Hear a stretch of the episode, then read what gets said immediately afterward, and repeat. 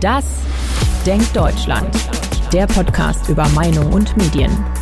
Ein Podcast von Welt mit Forsa-Geschäftsführer Thorsten Tierhoff und Chefredakteur Ulf Poschert. Hallo, herzlich willkommen. Wir haben uns heute ein äh, weiteres spannendes Thema vorgenommen und zwar ähm, möchten wir uns unterhalten über eine Generation, über die viel in den Medien berichtet wird, auch häufig nicht unbedingt, so würde ich es beschreiben, positives, nämlich ähm, die Generation Z.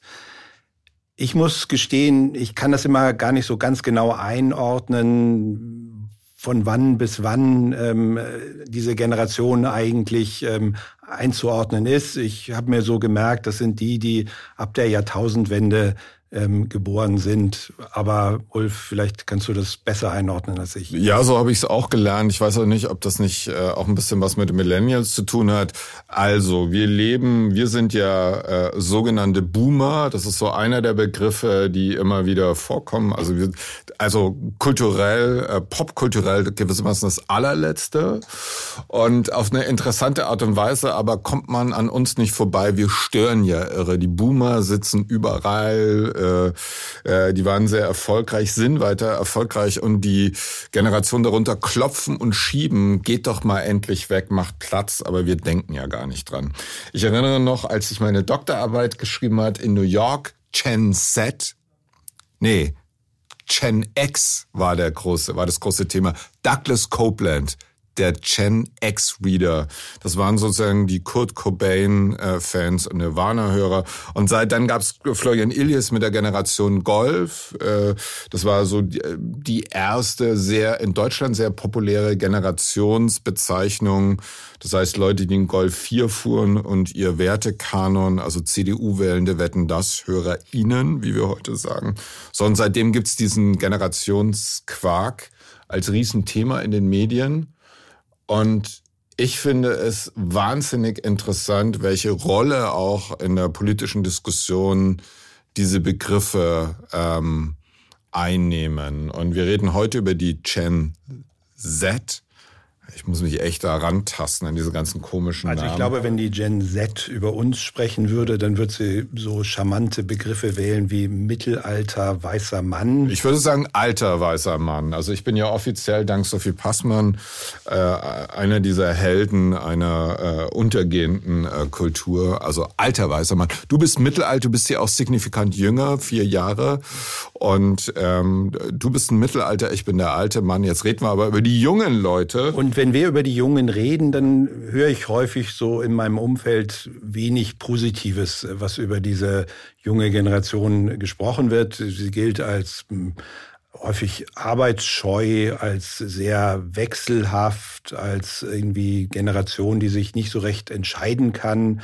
Ähm, und äh, es wird dann auch von uns Alten oder Mittelalten ähm, manchmal ja entsteht so eine Sehnsucht nach der Moral, die vorherige Generationen hatten, ähm, eine Sehnsucht danach, dass sich die Jungen doch wieder für mehr interessieren müssten und ähm, nicht immer nur kritisch und, äh, und hedonistisch durchs Leben laufen müssten. Ja, also ich finde, Differenzierung ist wichtig bei Generationen. Also ich finde auch viel von dem, was medial über die äh, Generation Z erzählt wird, aber auch von einigen Protagonisten und vor allem auch ganz schlimm die Rolle einiger Gen Z Medien da kommt so der vegane, das vegane Heulsusentum Fahrradfahrend und in Großstädten angesiedelt. Das hat eine prominente Rolle. Ähm, ich gucke mir das dann immer auf Instagram an, wie deren Lebenswelt ist. Dann gibt's natürlich auch die gute Gen Z, die wählt schon in jungen Jahren äh, FDP oder CDU. Also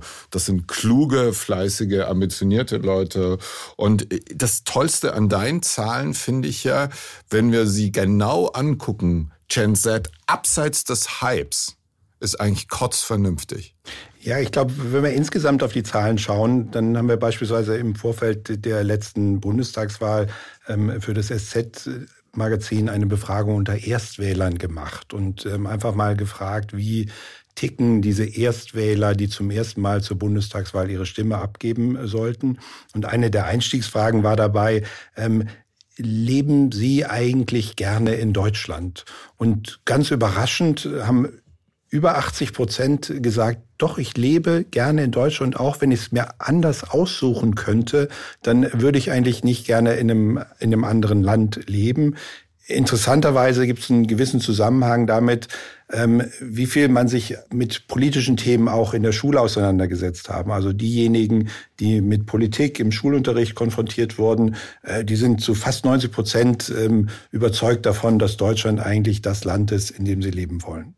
Ja, äh, finde ich schön, finde ich auf der anderen Seite auch ein bisschen trostlos, weil äh, eigentlich äh, gehört ja zum Jungsein, dass man sich erstmal verziehen will. Ich glaube, dass äh, äh, das Aufwachsen der Provinz äh, in den 70er Jahren auf jeden Fall eine große Sehnsucht hatte, nämlich das, diese Enge zu verlassen und ganz woanders zu sein. Und ähm, äh, ich glaube, dass die Zufriedenheit mit Deutschland das eine ist, aber die Sehnsucht auch mal woanders sein zu wollen, das andere. Aber ich muss auch sagen, diese Zahlen haben mich echt überrascht. Äh, wir reden da äh, fast eine Vierfünftel oder über eine Vierfünftel Zustimmung. Ich würde gerne in Deutschland leben. Ähm, wir haben aber über das Wahlverhalten gesprochen. Das war ja die große Sensation. Und ich erinnere noch die panischen Anrufe öffentlich-rechtlicher Sender bei mir. Herr Poschardt, wollen Sie in eine Sendung zur Wahl kommen? Warum wählen junge Leute FDP? Also sozusagen für den öffentlich-rechtlichen äh, Redakteur ist ja klar, die wählen 80 Prozent Grün und dann 4 Prozent äh, SPD, 3 Prozent Linkspartei und das, was übrig bleibt, dann auf die anderen Parteien verteilt. Dass das nicht so war, war ein großer Schock. Ja, und das, das ist auch tatsächlich was, was sich verändert hat. Also wenn man zum Beispiel zurückschaut auf die erste gesamtdeutsche Wahl 1990, ähm, dann haben damals die 18 bis 24-Jährigen, also die heute in dem Alter sind, ähm, dass sie dann der Gen Z angehören, die haben im Grunde genommen ganz ähnlich gewählt wie die Gesamtbevölkerung. Die haben etwas linker gewählt, wie es ja auch ohnehin so ein Vorurteil gegen die junge Generation ist, dass sie immer etwas linker sein müsste. Ähm, aber sie haben das Wahlverhalten der Gesamtbevölkerung gespiegelt und im Wesentlichen die damals beiden großen Volksparteien CDU, CSU und SPD gewählt. Jetzt bei der letzten Wahl und wir können das ablesen an einer repräsentativen Wahlstatistik, die der Bundeswahlleiter ähm, durchführt. Ähm, waren die beiden stärksten Parteien bei den 18- bis 24-Jährigen die Grünen das ist vielleicht noch nicht so überraschend, aber mit 24 Prozent, auch ein sehr starker ähm, Anteil der Grünen, die ja sonst knapp 15 Prozent bei der ähm, Gesamtwählerschaft hatten. Und glaube ich, das ist das noch überraschendere.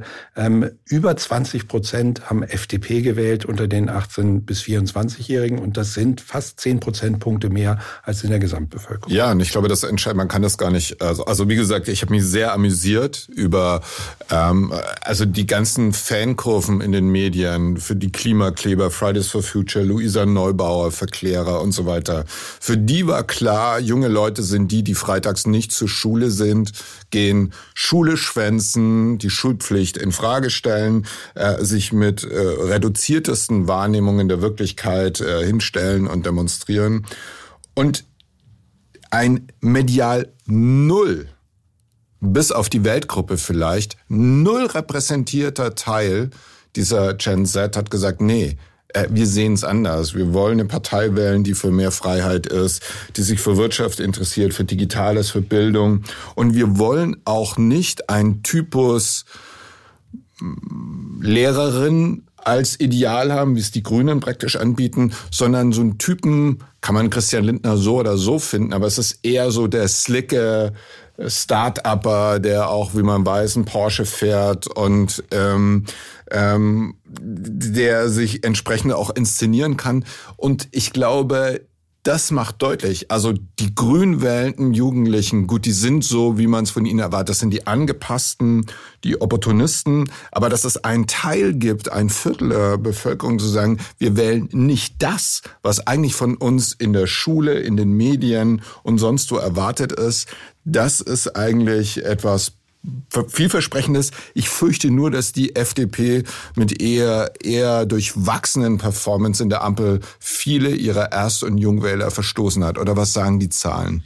Ja, also wir sehen das immer noch, dass, dass sozusagen die Zustimmungswerte da höher sind. Ähm, es ist natürlich so, dass die Performance der Bundesregierung insgesamt auch gerade von den Jungen ähm, momentan als nicht positiv äh, wahrgenommen wird. Ähm, was ich aber ganz interessant insgesamt nochmal bei der Generation finde, ist, wenn man sie nach ihrer politischen Selbsteinschätzung äh, fragt. Das ist anhand einer Skala von eins bis zehn, wobei eins für links und zehn für ganz rechts steht, fragen wir die Menschen, wo stufen sie sich auf dieser Skala ein. Die Gesamtbevölkerung landet da immer leicht linkslastig. Das hängt aber auch damit zusammen, dass natürlich Rechtssein in der deutschen Bevölkerung nicht unbedingt positiv konnotiert ist, bei 4,7. Die 18 bis 29-Jährigen landen bei 4,3. Und das ist natürlich etwas linker als mhm. die Gesamtbevölkerung, aber es ist nicht unendlich weit davon abweichend.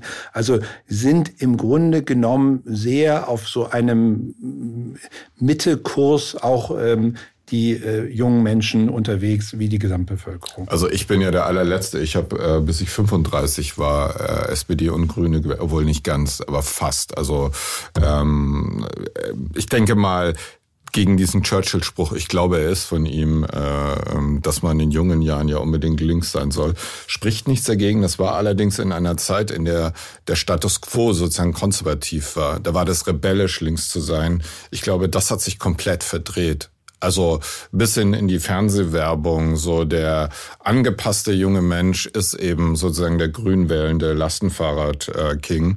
Und ähm, insofern ist das wirklich bemerkenswert. Äh, die Frage ist, haben die Parteien einen guten Umgang mit diesen Wählern? Sind die Kampagnen, ist die Kommunikation so? Wir sprechen ja auch gleich über das Mediennutzungsverhalten dieser Generation.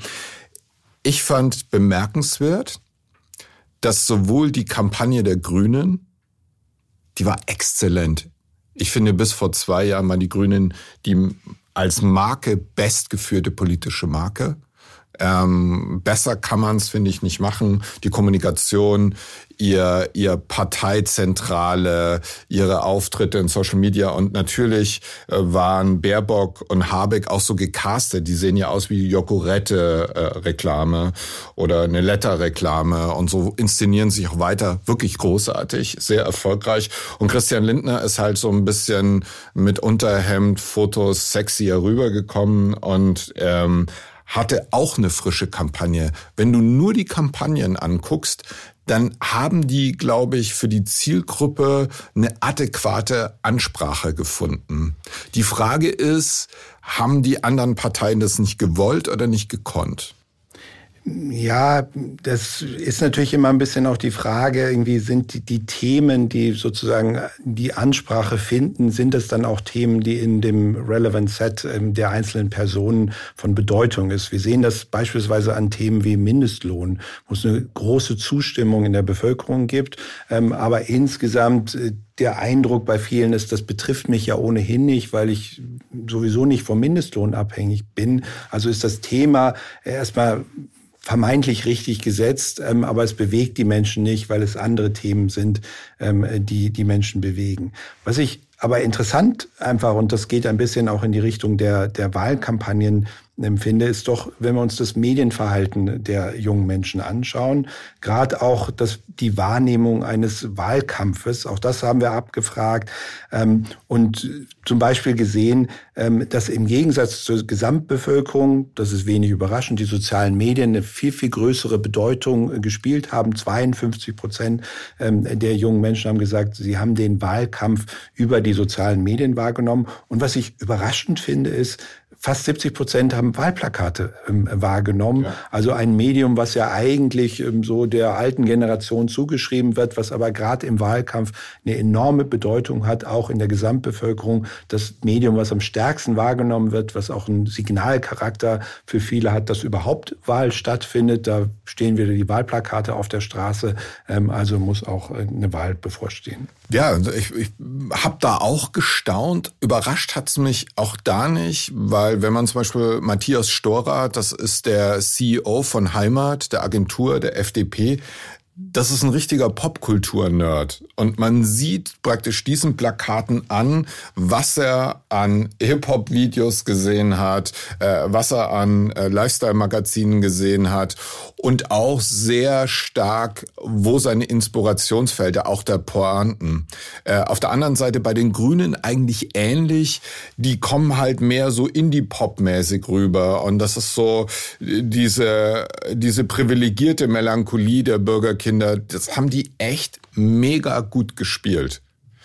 Und jetzt ist die Frage, und deswegen äh, finde ich, sollten wir das im Blick behalten, wie diese Ampelpolitik die ja all diesen Schwung und Aufbruch, erinnerst du dich noch an das quasi Wahlplakat, das äh, Grüne und FDP zusammengepostet haben als Vorkoalitionswerbung, äh, äh, wo die sich getroffen haben, also Baerbock, Habeck, Wissing und Lindner äh, gab's also dieses Foto hat ja gesagt, das ist das neue Deutschland, das ist die Zukunft, eher liberaler Angang, lebensweltlich, die könnten auch zusammen so ein schwules Ehepaar und so ein klassisch äh, hipsteristisches Ehepaar, die treffen sich da in Mykonos an so einer schicken äh, Hotelbar und sagen, Mensch, der quatsch mir mal, wie machen wir mit Deutschland weiter und so.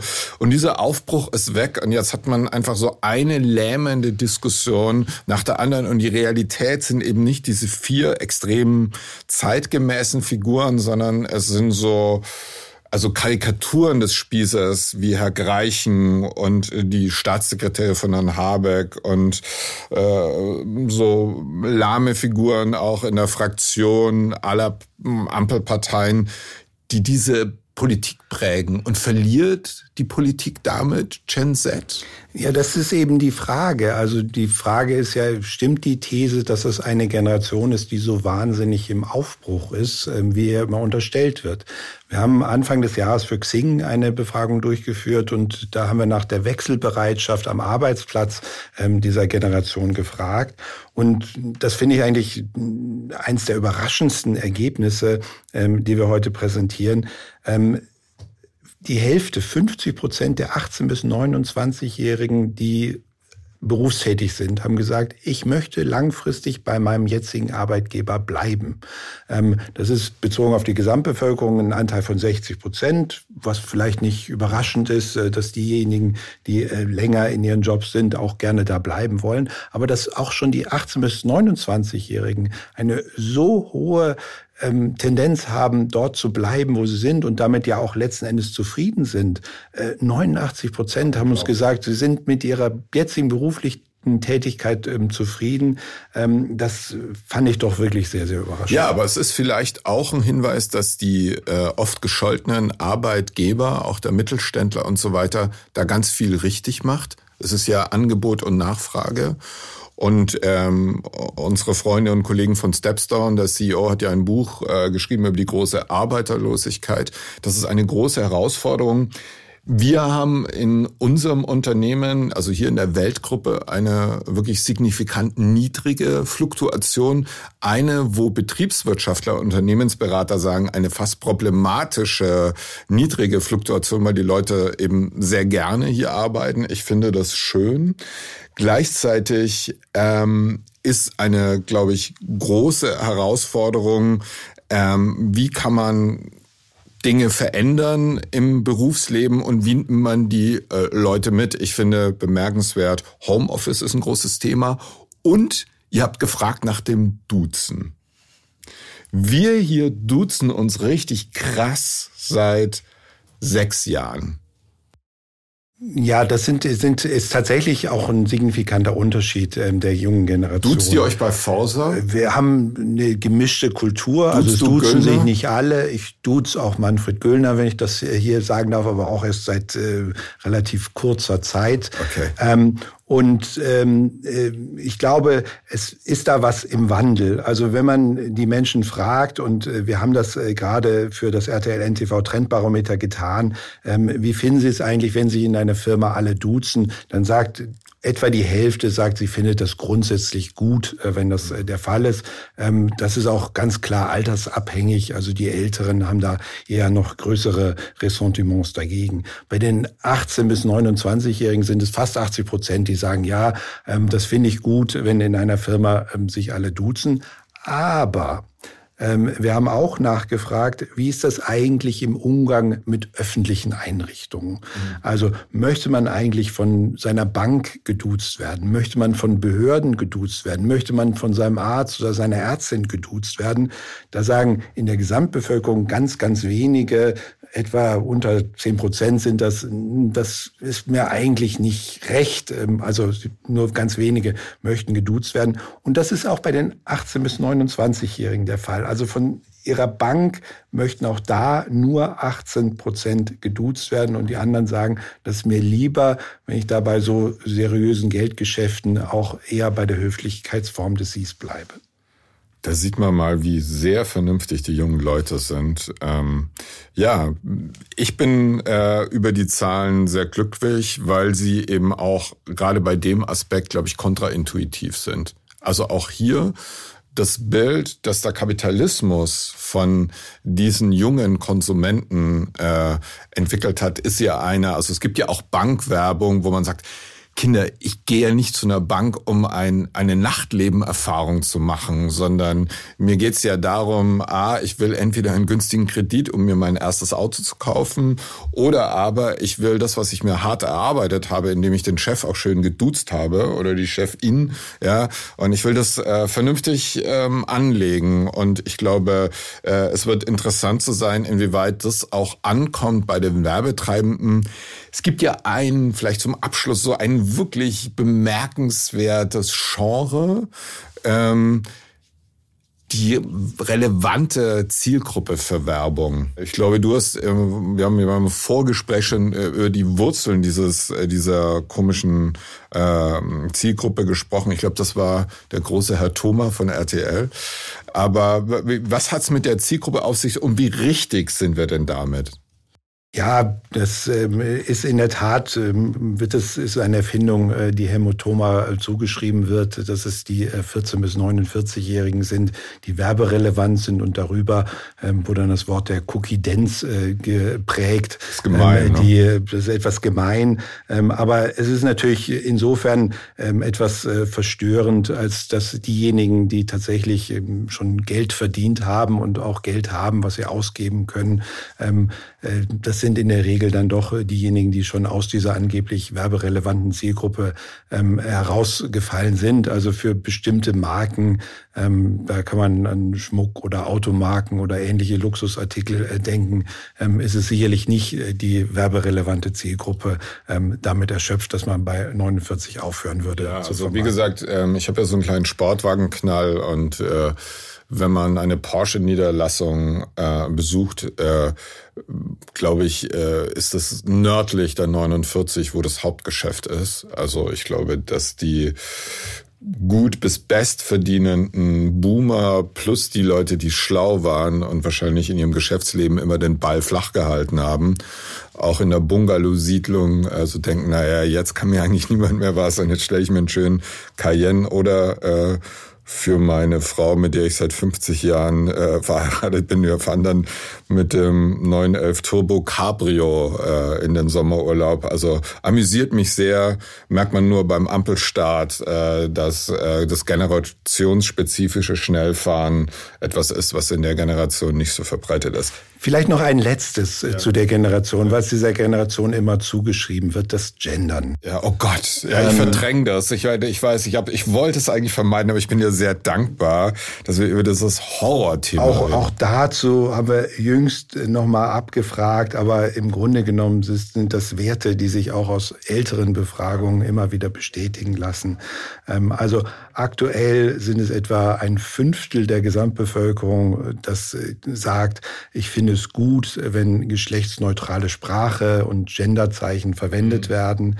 Ähm, und das finde ich wirklich bezeichnender an der Stelle ist, wir finden keine Gruppe außer die Anhänger der Grünen, äh, die mehrheitlich der Meinung sind, ähm, dass das Gendern richtig ist. Auch die 18 bis 29-Jährigen sind gerade mal zu etwa 40 Prozent der Meinung, es ist richtig, aber die Hälfte, 50 Prozent sagen, nein, mich stört das auch, mhm. sowohl in der Schrift wie in der gesprochenen Sprache, wenn gegendert wird. Also ich gender ja leidenschaftlich gerne. Ähm, die Kollegen mm, aus den Weltkonferenzen wissen das auf äh, Social Media und auch in Texten sehr zur Empörung äh, der Leserschaft und unserer AbonnentInnen äh, gender ich wirklich sehr gerne. Ich finde allerdings jeder so machen, wie er denkt. Und ich finde es auch in der Tat bemerkenswert, dass es äh, eher so ein Hobby einer Subkultur ist, das jetzt überall durchzudrücken. Äh, Sprache und Bedeutung entsteht im Gebrauch. Und äh, jetzt muss man mal sehen, also ich tue alles dafür, dass die Gender-Revolution erfolgreich ist mit meiner ähm, äh, Benutzung. Ich bin aber gegen jede Ideologie. Da sind zumindest die 18- bis 29-Jährigen auf deiner Linie, denn etwa zwei Drittel sagen, sie finden es auch richtig, ähm, wenn, äh, Entschuldigung, sie finden es nicht richtig, wenn das Gendern verboten wird. Ähm, also auch da sind sie der Meinung, ähm, es soll doch im Grunde genommen jeder entscheiden, ähm, wie er das gerne machen möchte. Gut, und wenn die FDP jetzt fleißig unseren Podcast hört, dann haben sie da eine Spur, wie sie vernünftig diese äh, Restbestände an Liberalität, die es in Deutschland gibt, äh, richtig einsammelt. Ich freue mich drüber. Zum Schluss nochmal der Hinweis. Die Kacheln gibt's auf Instagram und äh, natürlich auch äh, auf äh, welt.de. Und äh, wir haben ganz, ganz viele Themenvorschläge bekommen von Ihnen, liebe Leser. Ihnen, nein Quatsch, liebe Leserinnen und Leser, Zuhörerinnen und Zuhörer. Ja, sieht man, äh, ich tue mich da auch noch schwer. Also, wir freuen uns und wir haben ein paar äh, Sachen auch schon in Auftrag gegeben. Das ist ein kleiner Cliffhanger. Wir verraten nicht, was äh, Thorsten mit dem Manfred da alles äh, in Auftrag gegeben hat äh, bei Forsa und wir freuen uns und danken für die vielen Rückmeldungen. Gerne uns abonnieren, gerne uns fünf Sterne geben und einen schönen Tag. Den wünsche ich auch.